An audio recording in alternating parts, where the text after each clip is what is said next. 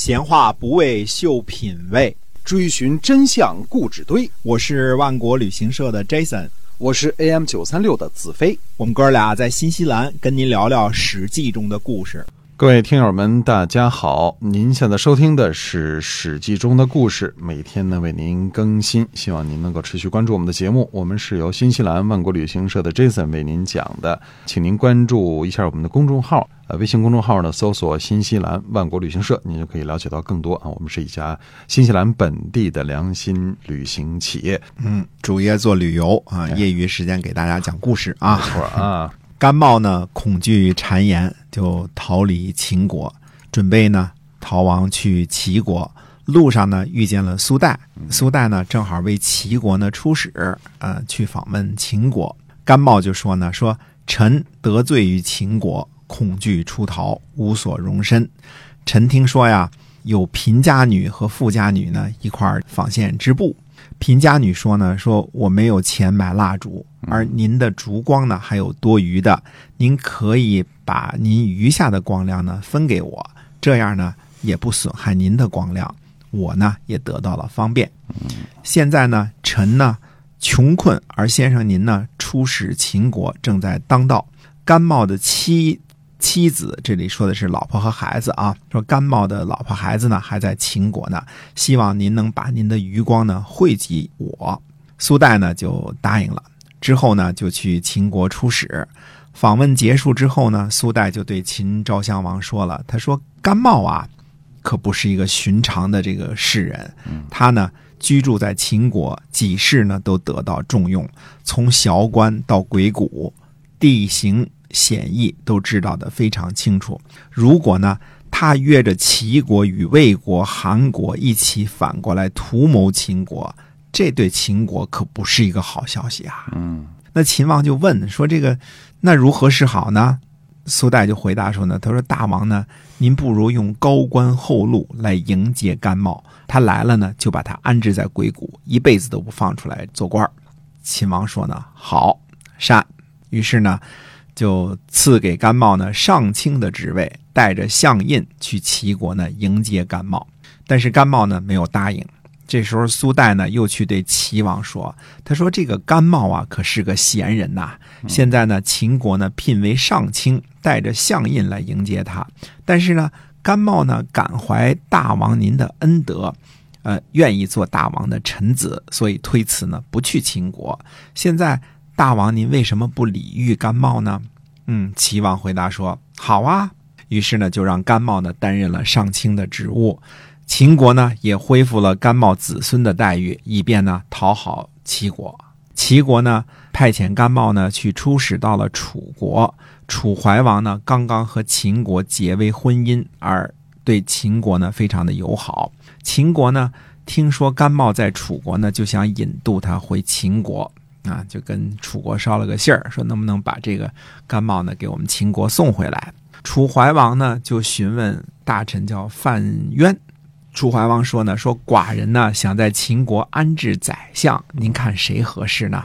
范渊呢就回答说，说我没能力给您这个建议啊，这个级别不够嘛，对吧？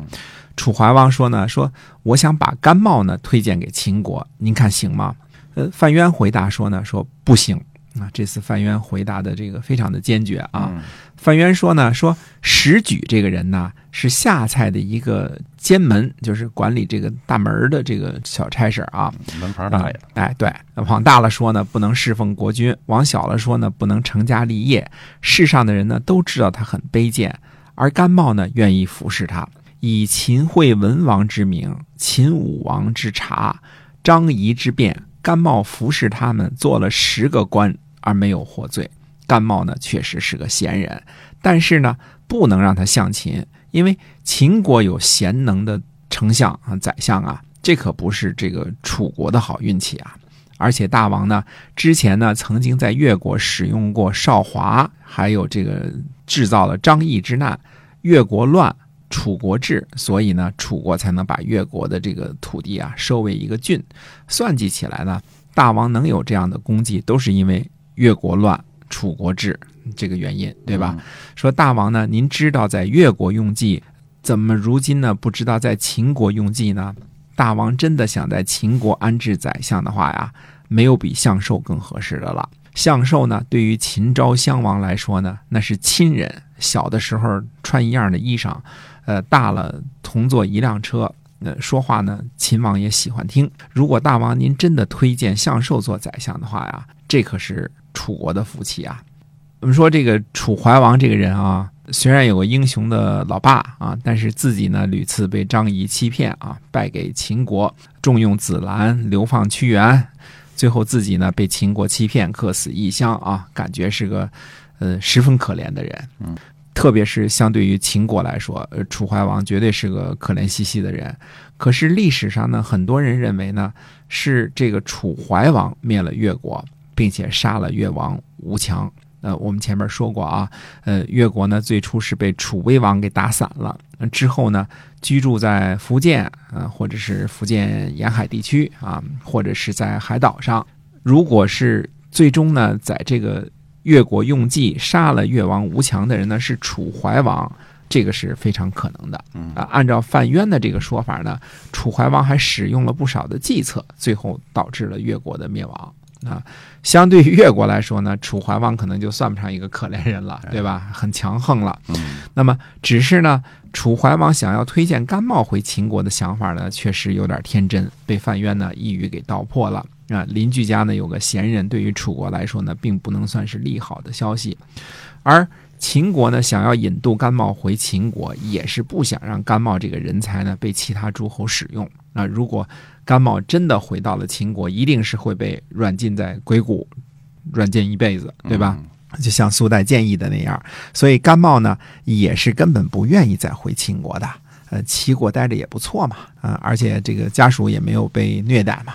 由于这个齐国重用甘茂的缘故呢，嗯，所以最后呢，秦国善待他的子孙，才有了后来呢甘茂的孙子甘罗的故事。不过这要等好多年之后我们再讲啊，讲甘罗的这个故事。少年宰相哈，哎，对的。而最后呢，秦国呢不任用这个甘茂做相呢，还是用用了相寿，相寿做了这个。相就不知道，其实真不知道，像向寿这种对被对手极力称赞的这个人做大官啊，看来向寿这个人是不怎么尽职的啊，不太不太有本事的人啊，嗯，因为他当了大官呢，对秦国未必好，但是楚国呢却挺高兴。我们说甘茂呢，本来就是上蔡县不明一文的一个小小的这个士啊，小小的知识分子，靠着自己的本事啊，侧身于诸侯之间，确实这又成了。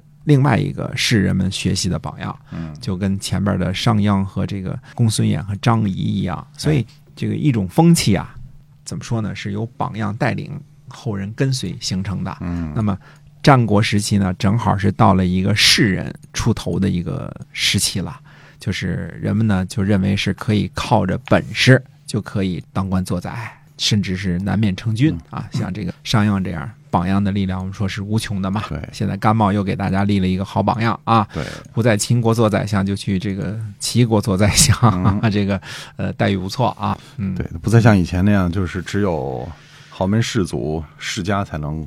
才能做官。对，以前完全你是得贵族才行的，有贵族的血统，对才可以的。现在呢，知识分子可以靠着自己的本事，靠着唇舌鼓动一下，这个游说一下，那就可以取这个倾向之位啊。这个是当时，呃，似乎是那个时候给世人这个打开了一扇这个光明的大门啊，看到了自个儿的前途啊。对，因为这个世事纷扰，这个时候呢，就需要有本事的人了。对，尤其是什么。陈轸呐、公孙衍呐、张仪呀，这一些人啊，都挺有出息的。包括苏代啊，也是挺有出息的。对，人家用余光照了一下，就把这个甘茂又给照成个宰相了，是吧？是 啊，厉害啊！那我们这个战国的故事呢，下次呢，我们要该回到这个我们忘记了很久的赵国了。嗯啊，这个时候呢，要去看一看我们的一个沉寂了很久的赵武灵王。嗯，看看赵武灵王同学呢有些什么样的作为，这个怎么样开始他的胡服骑射啊，把赵国呢变成一个强国。好，那我们今天啊《史记》中的故事先跟大家聊到这儿了，感谢您的收听，我们下期再会，再会。